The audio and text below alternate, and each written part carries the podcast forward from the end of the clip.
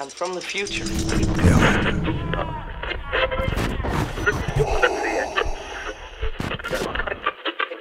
Bienvenidos a Geek Capital, la capital del mundo geek. un podcast donde hablaremos de cultura pop y el mundo geek. Esta es una producción de Black Box.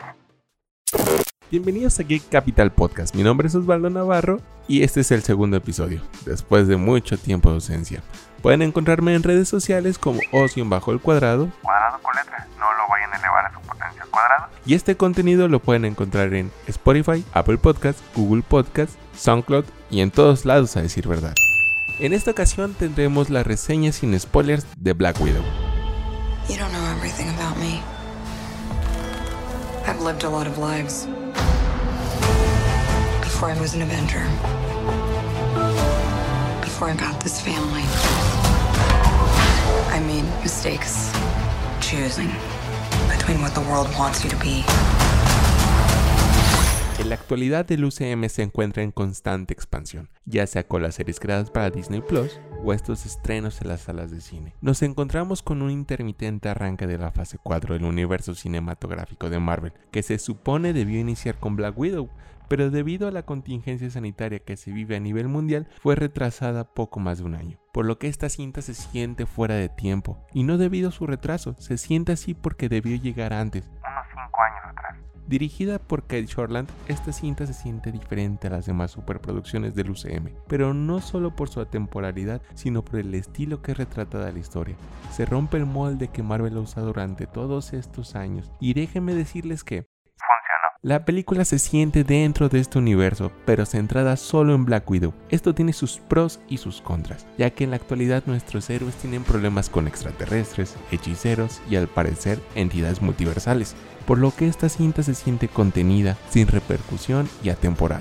Como todos sabemos, Natasha murió en Avengers Endgame, por lo que se siente un inicio débil para la fase 4 como antes mencioné. Es regresar al pasado, ignorando todo lo que ya sabemos. La historia obliga y arrastra a nuestra protagonista para entrar a ella. No es que ella tuviera motivaciones, sino que es forzada a realizarlo, a ser parte de lo que pasa a su alrededor, hasta que aparecen pues los personajes de Florence Pugh y David Herber, que son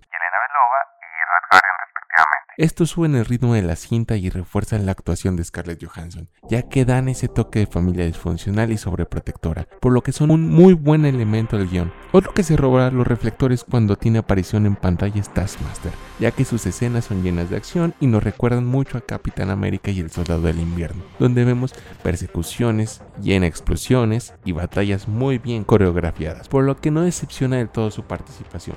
¿Y por qué digo esto?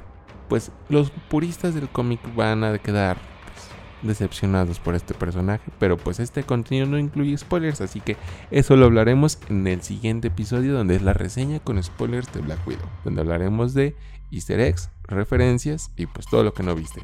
Continuamos. Uno de los puntos tambaleantes de la cinta es el lugar que se le da al personaje de David Harbour, ya que constantemente ridiculizado y usado con fines cómicos. Y además que queda un poco de ver la película con el CGI. Tuvieron tiempo de sobra para retocarlo. Más de un año. Uno de los puntos fuertes es Florence Pugh. Con su personaje haces clic muy pronto, sabe romper el hielo en el momento adecuado y es un gran contrapeso de la protagonista. En conclusión, esta cinta nos ayuda a expandir un poco pero solamente un poco el orbe de este universo y nos da una muy breve introducción a lo que vendrá en el futuro. Pero no es algo que se haya visto antes o algo que cambiará el rumbo de las cosas. Sirve como despedida de Black Widow, por lo que en definitiva tienes que verla si eres un fanático. Esta cinta, pues, como les decía, es el debut en cines de la fase 4, pero esta fase había iniciado ya en el universo televisivo de Disney Plus. Entonces, Black Widow es muy buena película, pero debió llegar antes. Mi nombre es Osvaldo Navarro y muchas gracias por escuchar este episodio. Nos vemos en la siguiente. Geek Capital. Gracias por escucharnos en esta emisión de Geek Capital, el podcast de geeks para geeks. Nos escuchamos en el siguiente episodio. Si te gustó este contenido, compártelo en redes sociales. Esta fue una producción de Black Box Media. Diseño de audio y producción, Osvaldo Navarro. Voces adicionales, Joyce Leaños.